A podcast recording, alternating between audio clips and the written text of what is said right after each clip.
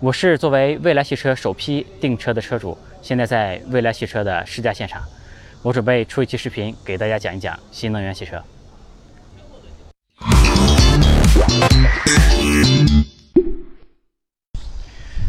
有趣的灵魂聊科技人文，我是李自然，今天和大家聊一聊新能源汽车。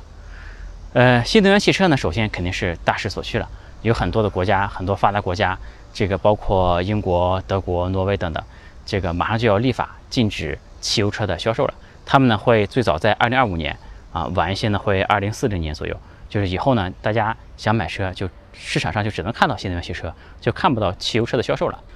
这个所以说在这个大势所趋下呢，目前是所有的汽车厂商也都在往这个新能源汽车这一块来努力了。这个所谓新能源汽车就是指的电动车了，然后在这个纯电动汽车的上一代产品啊，其实是油电混合的汽车。油电混合汽车呢，它的这个鼻祖就是第一款量产车是丰田的普锐斯。丰田普锐斯这一款车呢，它确实这个比较环保，也比较皮实耐用。呃，这个在美国是也销售的非常好，在硅谷大受欢迎，很多的程序员都会买一辆这个丰田的普锐斯啊，作为日常的这个这个自己使用的车来开。然后在国内呢，做的比较好的可能就是数到这个呃比亚迪、荣威这些厂商。他们做混合动力做的也是不错的，然后就会有另外一批厂商呢，因为我们国家对新能源这一块有补贴嘛，另外一些厂商这个其实是奔着拿国家补贴去的，因为呃你造一辆车可能挣不了多少钱，但拿拿补贴呢，可能比较简单的就能挣几个亿啊。然后从另外一块说，就是用户呢也有拿补贴拿牌照的这个这个需求，因为有一些人比如说想在上海开个网约车。但是如果办牌照呢，就特别困难。那我买一个新能源混合动力的车，就解决了牌照问题。所以说，其实在中国这个混合动力的这个车，很大市场是因为这个国家补贴，围绕国家补贴来形成的。然后说到纯电车的产品呢，那肯定就是特斯拉了。特斯拉是一个现象级的产品了，这个产品完成度也非常的高，是现在纯电车的最具代表性的一个一车型。它的创始人这个埃隆·马斯克也是互联网界的一个传奇啊，他之前创立的那个 PayPal.com 就相当于是国外版的支付宝嘛。然后后来这个人呢就去做特斯拉，现在做的呢非常成功。而且这个人呢不光是懂互联网、懂技术啊，他的营销做得也非常好。这个人在推特上面有两千两百万的粉丝，本身是一个大网红。然后呢，他这个也会呃很会制造一些营销方面的话题了，比如说把特斯拉送到火星啊等等，这个让整个互联网圈的人吧，或者是让整个科技圈的人都以为特斯拉是一个特别酷的一个产品啊。这个圈子科技圈的人都会以拥有一辆特斯拉为荣。说回国内的纯电车呢，国内早期的这些纯电车啊，这个受限于成本以及一些技术问题吧。导致他们的这个续航里程特别短，通常来说呢，就是一百公里左右。像这样的车呢，普通家庭用户就没有什么意愿去买了，对吧？我买个车只能开一百公里，这个里程焦虑实在是太严重了。所以说，国内，嗯，第一个实现这个呃纯电车商业化，这个或者是市场化运作的，其实是汽车租赁公司，比如说 EV Car 的这个公司呢，还是做的挺不错的。他把这个国内。这些电车都整合到他的这个平台上面去啊，因为你是这个短时间内租车嘛，你租车的话呢，租一辆车，呃，开一百公里那够了，那无所谓的。然后这个车还回去之后呢，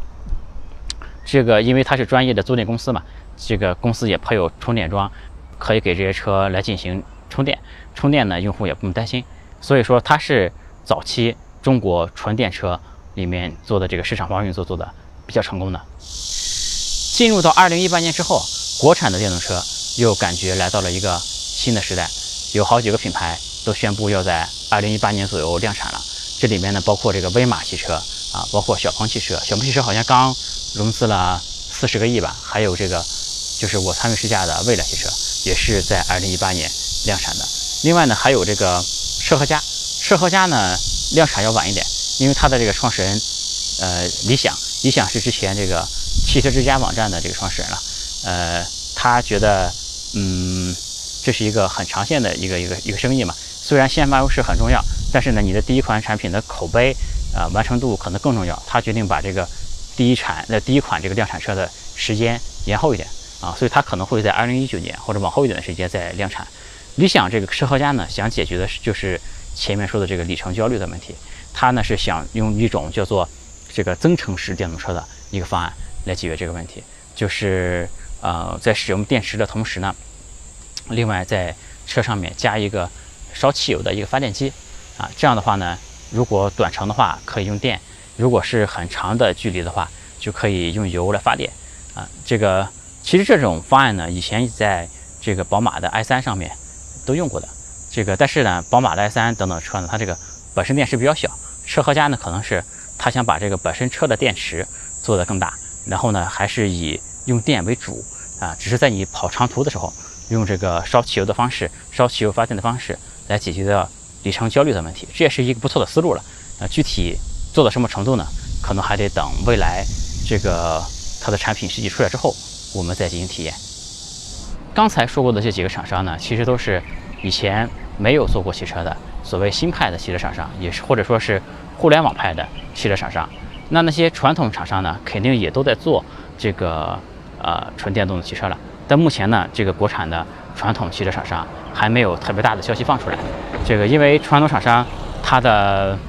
嗯这个反应速度确实比互联网公司要慢一些，因为他们整个的流程可能更长啊。因为传统公司研发一款车型往往都需要五年或者是更长的时间，这个互联网公司。速度会比较快，流程会比较精简一些。他们，你像我前面提到这几家新的互联网的这个造车企业，从成立到现在，一共也就是过了三年左右的时间吧。这个互联网企业呢，也比较喜欢和其他厂商来合作了，就是自己能不干的事儿，就尽量包给其他厂商来干啊，这样也会导致它的速度更快一些。这个，所以说，如果是等传统厂商做出电动车来，可能还要再。等待一段时间。那我们为什么要选用新能源汽车呢？我觉得新能源汽车还是有这么几个优势的，就除了它更加环保之外，这个用户更加关心的，可能就是它比较省钱。这个烧电嘛，会比烧油更加便宜。烧电的价格呢，就是同等里程下，用电的价格可能只有用油的几分之一。然后随着这个充电桩的越来越普及，这个价格还有可能进一步的下降。另外就是它的这个保养费用也会比较低。因为电车整体是结构比较简单，保养比较便宜。电动车的第二个好处啊，就是它的加速比较快，和同等价格的汽油车比起来呢，往往它的这个百公里加速的成绩会快很多，这样就导致电动车的这个驾驶体验是比较爽的。电动车的第三个优势呢，是它比较智能，因为电动车毕竟是由这些互联网企业所主导的，所以说里面应用的高科技的东西，软件硬件都会比较多。如果说老式汽车是一部诺基亚的话，那么电动汽车可能就是一部苹果或者是一部现代的安卓手机。啊，这里面它会，呃，比如说有一些这个，它会用一个大屏幕来替代掉以前传统的物理按钮。比如说，它会特别注重多媒体的体验。比如说，它会用一个能特别精确控制温度的空调。比如说，它里面有一些啊人工智能。可以采用语音的交语音的方式和汽车进行交互，比如说这个车呢，可以成为你的这个智能硬件的管理中心，可以和你其他的手机等等其他智能硬件进行一个联动等等，这也是电动汽车的一个比较大的优势。总之，这些互联网厂商在面对传统厂商的时候，在软件方面的优势还是碾压级的。呃，比如说特斯拉进行一次软件的升级。获得的就能获得很大的这个用户体验的提升，这个用户提升呢，往往都超过了一个传统厂商进行一个年度的车型改款带来的这个体验提升的幅度。那我们再讲一下自动驾驶，自动驾驶作为当前最火热的技术，肯定会被率先应用到电动汽车上面来。这个自动驾驶呢，分成这么几个等级啊，从 Level 零，Level 零就是纯人工驾驶，没有任何自动驾驶的成分，到最高是 Level 五啊，从其实。Level 零是纯人工驾驶的，从 Level 一到 Level 五是分五个自动驾驶的等级。Level 一呢是车辆处理一些最简单的情况，比如说负责保持车辆沿着当前这个车道进行行驶，或者说呢，比如说前方出现障碍物了，这个车辆自己进行一个紧急的制动，这都属于 Level 一的范畴。这一块呢已经比较成熟了，也应用多年了，这个 Level 一早就不是问题了。那到了 Level 二呢，是车辆就可以部分的进行自动驾驶了。嗯，但是呢，它需要人类时刻的准备介入，就是人类的手不能离开方向盘，脚呢不能离开刹车不能离开这个油门这个区域，就是人要始终观察路况，随时准备接手机器对车辆的控制。这是 Level 二，然后到 Level 三呢，就是呃这个自动驾驶系统啊，已经可以处理绝大多数的情况了。这个人呢，也不需要把手时刻放在方向盘上了，但是呢，人类需要仍然需要时刻保持注意力的集中，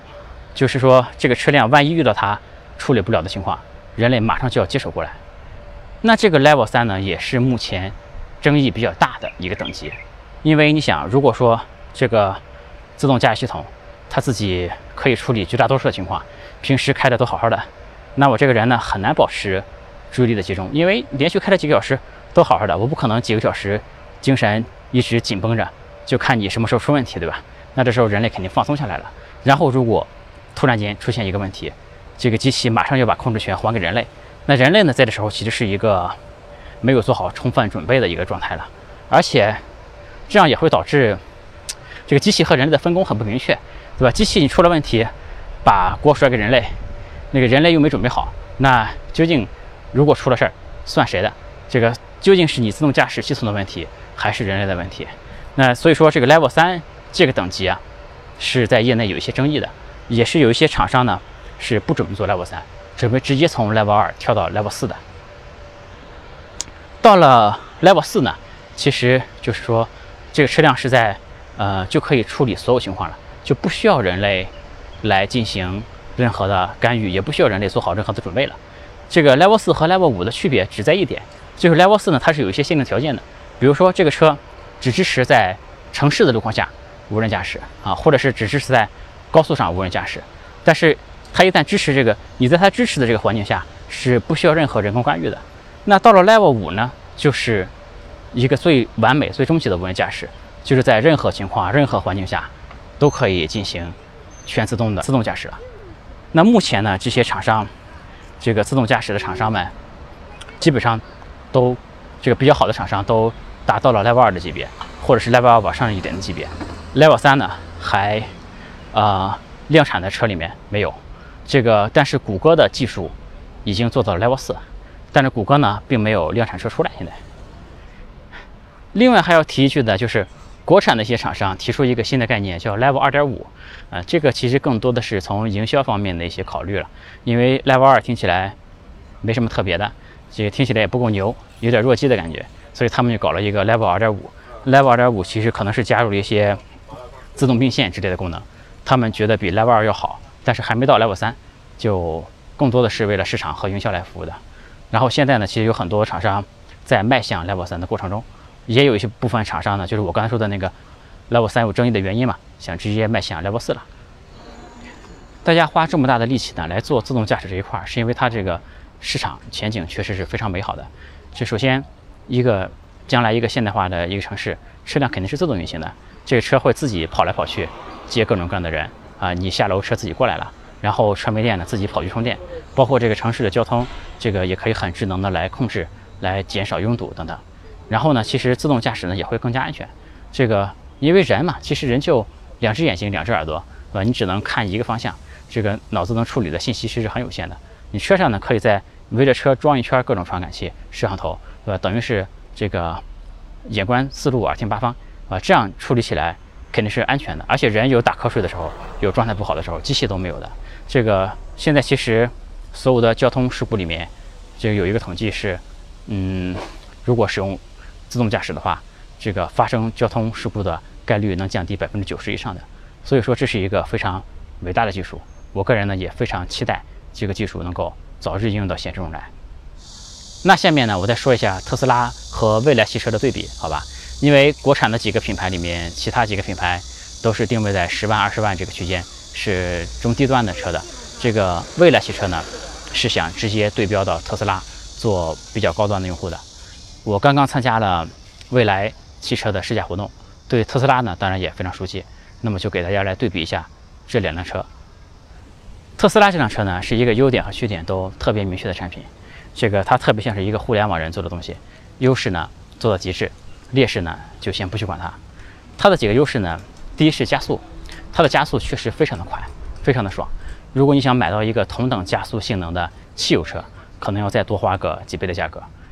第二个呢是它的这个里程啊，确实是电动车里面续航最久的，这个可以比较有效的降低人们买电动车的这个里程焦虑感，开起来是比较放心的。第三个呢是它这个自动驾驶系统，它是真正做到了 Level 二以上的自动驾驶，这个在量产的车型里面，自动驾驶的程度是最高的。这个由于法律法规的限制啊，我们现在还是只能把自动驾驶当成辅助驾驶来用。但是这个当你在堵车的时候，或者在高速的时候，去用一下这个自动驾驶功能，就会发现确实是非常的方便，也非常的安全。这也是一个使用后就回不去的功能。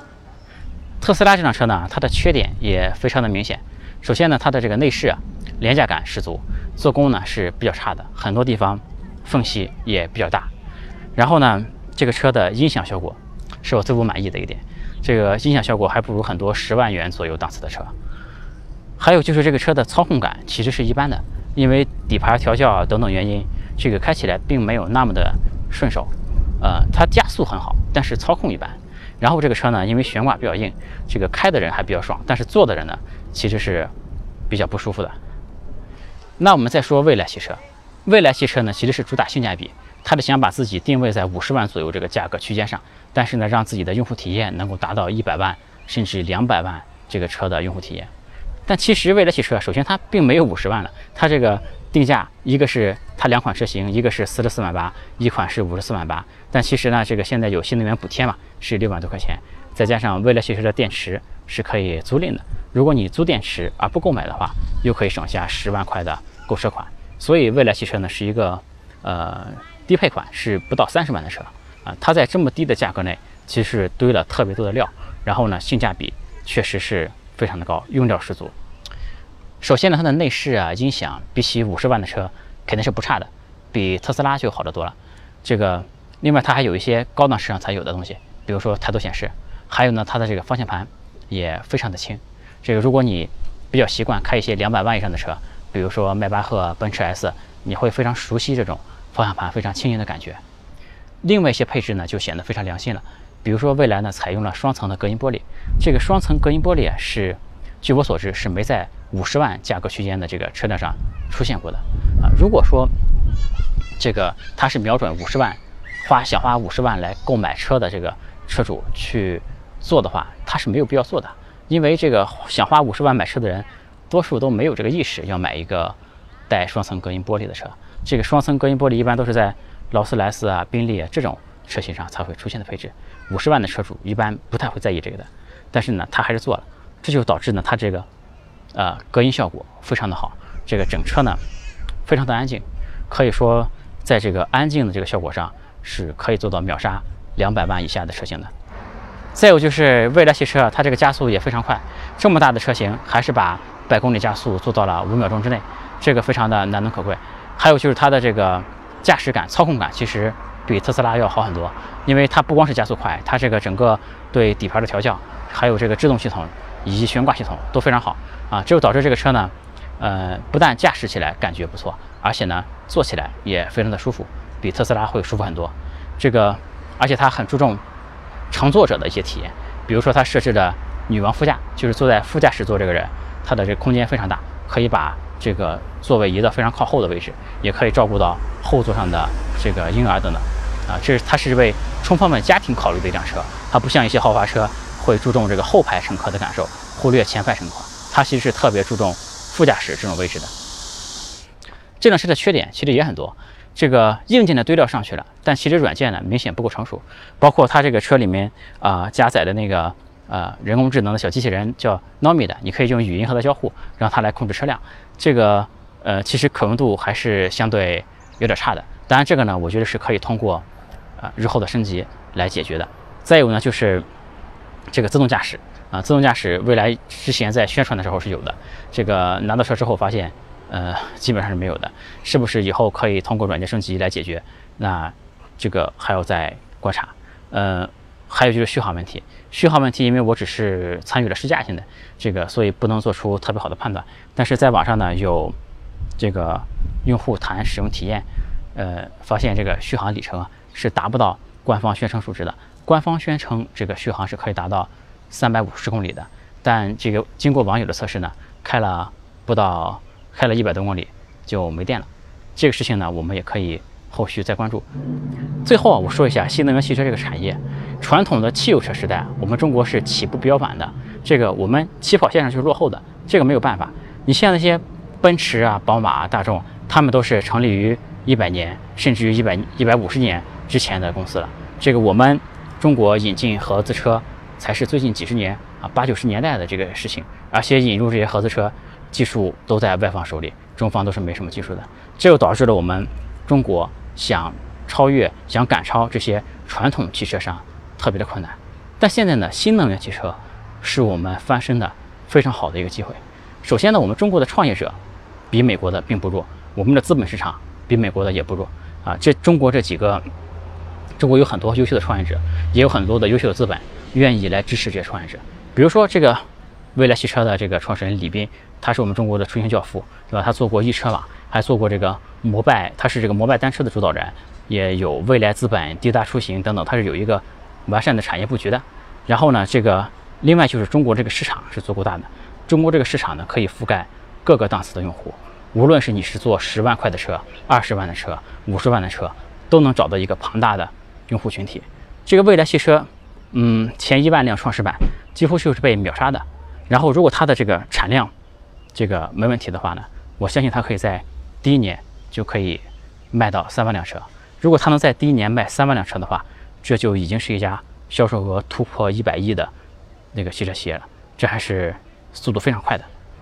然后呢，就是说新能源汽车，我们的技术并不差，我们的汽车企业很舍得花钱的，我们都花钱请到了世界上最顶级的这个汽车相关行业的人员、设计师等等。这个对互联网的理解，我们做互联网产品的这个用户体验等等。也是完全不输给美国或者其他任何发一个发达国家的。再有呢，就是这个，比如说自动驾驶技术，我们技术也不差。我们的这个创业公司里面有类似 Momenta、有 Pony 点 AI 这些公司，其实技术和世界主流的这个世界顶级的自动驾驶技术的公司也没有多大差距。所以我觉得新能源汽车其实是给中国的一次特别好的机会，让其让中国呢。能够在汽车行业里面真正的打一场漂亮的翻身仗。那今天这个新能源汽车就和大家聊到这里。这个如果大家喜欢我的视频，可以加我的个人微信号，也可以关注我的微博。那我们就下期再见，拜拜。